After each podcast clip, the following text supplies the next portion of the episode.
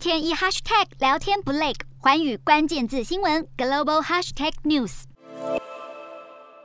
法国总统候选人共和党籍的鲁塞在近日现身热门政论节目，公开表示台湾属于中国，引起不少反弹声浪。鲁塞先是含糊其辞，随后又表示自己才刚刚上网搜寻“一国两制”这个词汇，还强调如果他当选总统，会尽力维持与中国对话，同时让台湾人的权利受到尊重。但受访过程中，却一度把台湾人差点说成泰国人，遭到学界与政坛指责，认为鲁塞对于国际政策的认知单薄，提出的见解更是令人尴尬，是不及格的总统候选人。法国国民议会成员也出面驳斥，强调台湾是主权国家。法国在一个多月就要举行总统大选，鲁塞却在此时展现如此业余的表现，让各界不禁怀疑他是否有足够的资格坐上国家领导大位。